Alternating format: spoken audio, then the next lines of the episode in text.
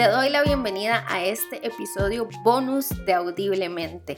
He estado desarrollando una serie, por decirlo así, de temas relacionados a relaciones de pareja. El viernes pasado salió un episodio acerca del enamoramiento, el lado oscuro del enamoramiento, y el viernes de esta semana continúo con el tema de relaciones de pareja. Sin embargo, consideré que era importante hacer este paréntesis para sacar este episodio bonus que tiene por título Lo que debes saber de la pandemia y tu mente. Es importante para mí conversar sobre esto, lo que debes saber de la pandemia y tu mente, lo que debes saber de la pandemia y tus emociones.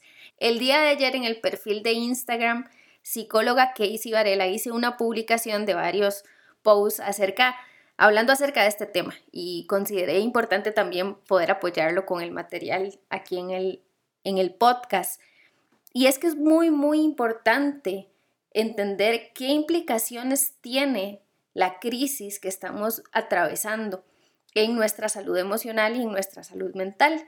Y es interesante porque si pensamos en el término salud mental, muchas personas tienen este término casi como estigmatizado, ¿verdad? Como cuando se habla de salud mental dicen esto tiene que ver con locura, tiene que ver con gente loca, gente que tiene que estar internada, gente que tiene que estar medicada. Y no necesariamente es así. De hecho, la salud mental, y puedes ir al perfil y leer la definición que pongo en alguno de, estos posts, tiene que ver con un concepto mucho más integral. Tiene que ver con autorrealización, tiene que ver con autoestima, que por cierto puedes ir a escuchar los episodios que saqué en semanas anteriores acerca de la autoestima, tiene que ver con autonomía y tiene que ver con la capacidad que nosotros tenemos como seres humanos de responder con las demandas en los diferentes contextos donde nos movemos, a nivel familiar, a nivel relacional, a nivel académico, laboral, y que, y que esa reacción, esa capacidad de reacción, pues sea saludable para nosotros y para las personas que están a nuestro alrededor. Entonces, como pueden ver, el concepto de salud mental es bastante amplio y es claro y es totalmente entendible que durante la pandemia que estamos viviendo por el COVID-19, pues lo lógico y lo común es que el foco esté puesto sobre la salud física, ¿verdad? Y todas las implicaciones y complicaciones que puede traer el virus que provoca esta enfermedad. Eso es totalmente comprensible. Sin embargo, no podemos pasar por alto el hecho de que hay una afectación directa en la salud mental de la población en general. Y esa afectación esas implicaciones, esas consecuencias también necesitan atención. Y mi objetivo con este episodio es poder darte herramientas para que puedas identificar si tu salud mental está siendo afectada a partir de todo lo que estamos viviendo y qué puedes hacer si es así el caso. Puede ser que sea que sea tu caso particular o que sea el caso de alguien con quien estás viviendo o de algún amigo o de algún compañero de trabajo. La idea es aportarte herramientas en este episodio. Es importante que evalúes de qué manera estás enfrentando tu día a día, de qué manera estás enfrentando las relaciones eh, que tienes alrededor, tu, vínculo con las personas, tus emociones, tus pensamientos. Todo esto podría estarse viendo afectado a raíz de lo que estamos viviendo y la idea es que lo, lo puedas evaluar. Como les digo, entonces, salud mental no tiene que ver solamente con patologías o trastornos diagnosticados, ¿verdad? Los cuales, por supuesto, si una persona padece de algún trastorno mental ya diagnosticado, por supuesto que se puede agravar en el contexto actual y en, medio de la crisis que estamos viviendo. Pero también hay secuelas producidas por el confinamiento, hay secuelas producidas por el sentido de pérdida de la libertad, ya no puedes salir cuando quieras, ya no puedes usar tu vehículo cuando quieres, no puedes ir a un restaurante a cualquier hora, porque ahora en varios momentos del, mes no están abiertos ni siquiera, la situación económica, por supuesto el riesgo de contagio, todo esto puede traer secuelas y puedes estar quizá experimentando síntomas que nos anuncian que tu salud mental está siendo afectada. Síntomas como cuáles? Bueno, como la ansiedad. Puedes ir a escuchar dos episodios eh, anteriores, hace algunas semanas, donde conversé acerca de la ansiedad para que puedas identificar un poco este tema. Por supuesto que aumento de los niveles de estrés es otro síntoma. Más adelante voy a también sacar un episodio acerca del estrés. Depresión, insomnio, pensamientos recurrentes, pensamientos que no salen de tu mente y que vos decís, no lo puedo controlar, hasta me estoy soñando con esto. Irritabilidad, quizás has estado más irritable, has estado con tal vez mucho miedo. Todos estos son simplemente indicadores de que tu salud mental requiere atención y quizá es a raíz de la situación que estamos viviendo. Los que ya me han estado escuchando en episodios anteriores saben que para mí las, preguntas son muy valiosas, pero además de valiosas me parece que las preguntas tienen mucho poder y quiero decirte algunas preguntas para que te las puedas hacer y puedas evaluar cómo estás enfrentando la situación de la pandemia eh, a nivel emocional y a nivel de tu salud mental. Ahí donde estás puedes preguntarte, ¿cómo está mi vida emocional? Yo puedo identificar y puedo expresar con libertad los sentimientos que tengo relacionados a esto que está pasando. Esto es muy importante, tal vez suene básico, pero hay personas que están muy asustadas y que no, no han podido reconocer que lo que tienen es mucho miedo y no se lo han podido comunicar a nadie. Entonces están guardando ese sentimiento y eso puede eh, salir por algún lado, eso se puede manifestar en algún otro tipo de síntoma o de complicación. Así que, ¿cómo está tu vida emocional con respecto a esto? ¿Estás pudiendo identificar y expresar con libertad lo que sientes? O, por ejemplo, con respecto a esto, sientes que algunas emociones son tan intensas que no las puedes controlar. Es tanta la ansiedad o es tanto el miedo de, contagiarse que ahora ya ni sales de la casa. O es tanta la ansiedad con la que estás viviendo que no puedes dormir. ¿Sientes que algunas de esas emociones se han vuelto muy intensas? Otra pregunta importante que tienes que hacerte es, ¿tengo pensamientos negativos recurrentes, los cuales parecen que toman toda la atención de mi mente durante la mayor parte del tiempo. O sea, no puedes parar de pensar en eso. No puedes parar de pensar qué pasa si me, enfermo, qué pasa si alguien se contagia de mi familia, qué pasa si me quedo sin trabajo, qué pasa si no tengo para comer, qué pasa. Y por supuesto que es normal preocuparse y por supuesto que es normal estar en alerta. El problema es cuando esos pensamientos son tan intensos que te paralizan y no, no puedes ir a la acción, sino que quedas totalmente paralizado. Otra pregunta importante que debes hacerte es, ¿cómo han estado mis relaciones interpersonales durante estos últimos meses? Y aquí es importante recordarte que el distanciamiento físico no es igual a distanciamiento social. Distanciamiento físico no es igual a distanciamiento social. Y esto es muy importante porque las relaciones interpersonales son una parte fundamental de nuestra salud emocional y de nuestra salud mental.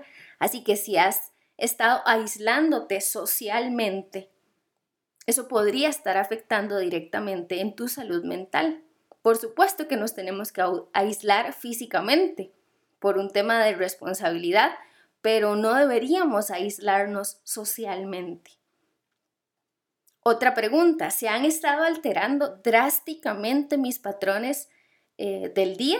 Patrones de alimentación. ¿Estás comiendo demasiado o no estás comiendo nada? Patrones de sueño. ¿Estás con insomnio o estás eh, durmiendo excesivamente muchas más horas de las que realmente necesitas? Piensa un poco en tu cotidianidad. Si, por ejemplo, antes tenías quizá una rutina de ejercicios, ya no estás haciendo nada, ¿cómo lo estás manejando? Bueno, pero es que no puedo ir al gimnasio. Quizá alguno me pueda decir, sí, pero quizá puedes hacer algo ahí en la casa o caminar alrededor de, de donde está tu casa, salir a caminar unos 5, 10, 15 minutos al menos. Tienes que preguntarte acerca de tus patrones, si, si se han estado viendo alterados. Y quizá desde mi punto de vista, una de las preguntas más valiosas que tienes que hacerte en medio de todo esto es pensar si todas estas cosas que quizá consideras que has estado, eh, se han estado manifestando, quizá ansiedad, estrés, miedo, depresión, insomnio, todo lo que ya te comenté, preguntarte, ¿son cosas que empezaron a aparecer en mi vida a partir de la pandemia o ya venían desde antes? Y la pandemia simplemente las ha intensificado. Porque a partir de, mi experiencia y a partir de, de ciertas conversaciones que he tenido, considero que la pandemia ha sido como un, como un marcador de estos que utilizamos para resaltar el texto en muchas personas. ¿A qué me refiero con esto? Que la pandemia simplemente ha venido a resaltar cosas que ya estaban ahí. Temas de ansiedad, temas de depresión, que simplemente se han intensificado a partir de esto. No digo que sea todos los casos, porque también conozco personas que, han brotado en este tipo de síntomas o, o malestares a partir específicamente de la pandemia. Pero en muchos casos, la pandemia simplemente ha sido el resaltador de lo que ya estaba allí. Y creo que el confinamiento, a pesar de, las consecuencias negativas que puede traer para muchas personas, también puede ser una oportunidad para que vuelvas el foco a tu ser interior. Tenemos el foco demasiado puesto en el afuera, en el producir, en el trabajar, en el hacer. Pero este parón al que nos hemos visto obligados todos nos invita a poner el foco ahora en el ser y decir qué pasa con mi vida emocional. Así que bueno, quiero darte algunos consejos de cosas que puedes hacer para ponerle atención, mejorar tu salud mental, que como expliqué al inicio no tiene que ver simplemente con un trastorno diagnosticado con una patología, sino que tiene que ver con algo más integral. Así que quiero darte cosas prácticas que puedas hacer para, para sumarle a tu salud mental. Una de las primeras cosas que quiero decir es que debes regular la cantidad de información a la que te expones. Obviamente es importante estar informado en este momento, saber cuáles son las nuevas medidas, qué es lo que está pasando, cómo va el tema de los casos. Es importante estar informados, pero saturarnos de información va a generar que los niveles de estrés en, nuestro, en, nosotros aumenten. ¿Por qué? Porque nuestro cerebro va a estar todo el tiempo en un estado de alerta, y eso, y eso nos, nos trae muchas consecuencias. Así que yo recomiendo que se informe usted lo necesario, eh, ver quizá un par de noticias y listo, porque la sobreinformación puede traer consecuencias muy negativas. Otra cosa importante que debe tomar en cuenta es que al estar expuestos a tantos cambios casi de manera semanal, están cambiando las medidas, las reglas de ciertas cosas, es importante que se pueda plantear metas y objetivos a corto plazo ok, esta semana quiero hacer esto, esta semana quiero lograr esto. Por supuesto que usted puede ver al futuro. La pandemia no tiene por qué matar tus sueños. Puedes seguir soñando con cosas a mediano, a largo plazo, pero debemos entender que hay que adaptarnos y que a corto plazo eh, las cosas pueden cambiar muy drásticamente. Así que yo te recomiendo en tu vida personal, digamos, cotidianamente, plantearte objetivos y metas a corto plazo, que esta semana voy a hacer esto y listo. Y puede ser que te sientes el domingo, cada domingo en la noche, a decir, bueno, esta semana quiero lograr estas cosas, pero a corto plazo. Otra cosa muy importante es que debemos mantener activas nuestras prácticas espirituales. nuestra parte espiritual es un componente indispensable, fundamental en nuestro ser y yo te, te, te recomiendo, te motivo a que puedas mantener activas tus prácticas espirituales. Otra recomendación es que debes regular el tiempo que pasas frente a las pantallas, celulares, tabletas, computadoras, televisores, porque esto también ah, pone a nuestro cerebro en un estado de alerta y, y puede generar mucho más estrés, así que sería bueno que puedas regular eso. En la medida de lo posible, otra cosa importante es que puedas mantener una rutina. Yo sé que Quizá para la mayoría de personas todo esto altera su cotidianidad, pero en la medida de lo posible debes establecer patrones de horarios para que tu cuerpo se pueda acostumbrar y eso va a ayudar a tu salud emocional y mental. Entonces, procura tener un horario para despertarte en las mañanas, un horario para ir a acostarte en las noches. Procura mantener una regularidad en la cantidad de horas de sueño, en tus tiempos de alimentación, en tus tiempos de ocio, en tus tiempos de trabajo. Es importante mantener eso. Y por supuesto, si dentro de toda esa rutina puedes hacer algo de actividad física, eso es muy importante. Se, activan ciertas zonas de nuestro cerebro, se, se producen muchas sustancias que infieren directamente en nuestras emociones. cuando hacemos actividad física. Así que, como lo decía anteriormente, una caminata, al menos en, eh, a los alrededores de tu casa, en lo que sea posible para vos, siempre sería bueno que puedas contemplar la actividad física. Dentro de sus posibilidades, también es importante que dedique algunos espacios de su semana a pasatiempos que, le sean posible realizar. Escuchar música, ver alguna película, sobre todo si usted está en teletrabajo, es muy importante que tenga estos espacios, que tenga mucho cuidado con la cantidad de horas dedicadas al trabajo, porque al no estar eh, entrando y saliendo de una oficina o de un edificio o del que haya sido el que sea su lugar de trabajo y estar siempre en la casa, muchas personas no, no regulan bien las horas de entrada y de salida por temas personales o por temas de demanda de la empresa. Pero esto es muy importante porque no, no regular estos tiempos puede generar fatiga crónica, puede generar ansiedad, puede generar estrés, puede alterar los patrones de sueño. Y todas estas cosas son directamente relacionadas con la salud mental. Así que es importante esto. Y otra cosa que le, que le puedo recomendar con respecto a esto es que en algunos momentos, sobre todo cuando usted tiene que cambiar de una tarea a otra, practique la respiración consciente. Que haga una pausa, puede ser de 30 segundos a un minuto, cuando va a cambiar de una tarea a otra, y se dedique simplemente a ser consciente de su respiración. Tomar unos segundos para hacer una inhalación profunda y luego exhalar.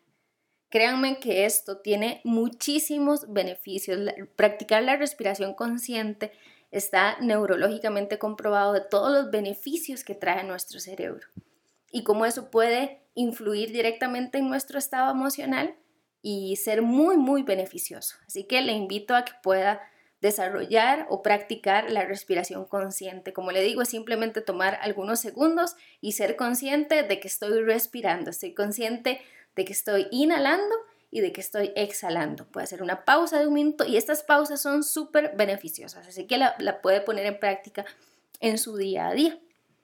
Y con respecto al tema de convivencia con otros, algunas recomendaciones importantes, por ejemplo, si estás conviviendo en tu casa con tu familia, que puedas tener conversaciones, que cada persona de la casa pueda expresar cómo se siente con esta situación. Quizá hay niños, hay adolescentes que dejaron de ir a sus centros de estudio, están siempre encerrados, cómo lo llevan, cómo se sienten, qué piensan, hay preguntas. Eh, incluso los adultos, cómo, cómo, cómo te sientes al estar enfrentando esto. Es importante tener un espacio para expresar por un tema personal que te va a ayudar, pero también es importante que sepas cómo está la otra persona con la que estás conviviendo. Quizá no, no se han sentado a hablar de esto, pero es importante que lo hagan. Y para mejorar la convivencia es importante que puedan hacer rutinas y que en esas rutinas puedan delegar tareas específicas a cada uno de los miembros de la familia. Si es posible, incluso pueden tener ese horario en la sala o en algún cuarto que sea visible para todos. Obviamente la idea no es volvernos militares y decir, así está escrito y se tiene que cumplir la rutina así, pero tenerla les ayuda a tener un orden dentro de la dinámica de la casa. No estábamos acostumbrados a estar 24/7 encerrados, así que es importante hablar de este tipo de cosas. Ahora, ¿qué puedes hacer si consideras que tu salud mental, emocional está siendo tan afectada que ya no sabes cómo controlarlo, no sabes cómo manejarlo, estás con mucha ansiedad, con miedo, con todo lo, que he dicho anteriormente. Te voy a dar algunas recomendaciones de cosas que podrías hacer o, o, o más bien a dónde podrías acudir por ayuda. No está mal pedir ayuda con estas cosas. Es una situación compleja, es una situación difícil y quizá muchas personas necesitan a alguien que les acompañe en todo este proceso. Así que no está mal pedir ayuda. ¿Dónde puedes pedir ayuda? Puedes llamar a la línea 1322, estoy hablando para, para Costa Rica. Línea 1322, esta es una línea que ha habilitado el Colegio de Profesionales en Psicología del país para dar atención a las personas eh, que estén pasando por situaciones específicas. Así que si llamas a esa línea vas a ser atendido por un profesional en psicología que te va a guiar, que te va a dar la contención necesaria para esa situación por la que estés atravesando. Así que te dejo esta recomendación en la línea 1322. También se ha hecho un esfuerzo entre el Ministerio de Educación de Costa Rica y el Colegio de Profesionales en Psicología para, para dar contención a, a los estudiantes y a sus familias. Así que puedes llamar en Costa Rica al 2459 1598. Esta es una línea exclusiva para dar eh, contención de primeros auxilios psicológicos a estudiantes de primaria y secundaria y a sus familiares. Incluso toda esta información la puedes encontrar en las redes sociales del Colegio de Profesionales en Psicología de Costa Rica y puedes encontrar más información acerca del servicio que están brindando, pero esa es otra opción. Por supuesto que llamar al 911 en caso de alguna emergencia que sea inminente, puedes llamar ahí para que recibas la asesoría necesaria. Y lo ideal es que puedas, en caso de que consideres que lo requieras, iniciar un proceso de psicoterapia con un profesional en psicología. Ahora hay muchas opciones, muchos profesionales en psicología han habilitado las sesiones tanto presenciales, si está en tus posibilidades trasladarte al consultorio de algún profesional o también sesiones virtuales. Ahí yo te recomiendo que puedas conversar con personas que están a tu alrededor, incluso y preguntar por recomendaciones de psicólogos, pero lo importante es que puedas iniciar un proceso, sobre todo por la pregunta que, que hacía hace unos minutos de, bueno, ¿la pandemia te ha detonado todas estas cosas o la pandemia ha resaltado cosas que ya estaban allí? Cosas que no habías notado, cosas a las que no le habías puesto atención de tu salud mental y tu salud emocional. Así que aquí les dejo todas estas ideas, todos estos pensamientos y estas recomendaciones acerca de lo que debemos saber de la pandemia y nuestra mente, de la pandemia y nuestras emociones y entender que aunque el foco general está ubicado en la salud física, la salud mental tiene una implicación directa en medio de lo que estamos viviendo. Y es importante que puedas atenderlo para que cuando esto pase, tengas salud emocional y salud mental para enfrentar los retos que tenemos por delante a nivel eh, personal y como sociedad. La idea es que puedas estar fortalecido en esta área para todo lo que tendremos que enfrentar. Así que aquí te dejo todas estas recomendaciones. Me encantaría saber si fue de valor para, para vos este contenido y ya sabes que puedes compartirlo con alguien si consideras que, que le pueda ayudar a alguna persona de tu entorno. Así que nos escuchamos en el próximo episodio. Pura vida.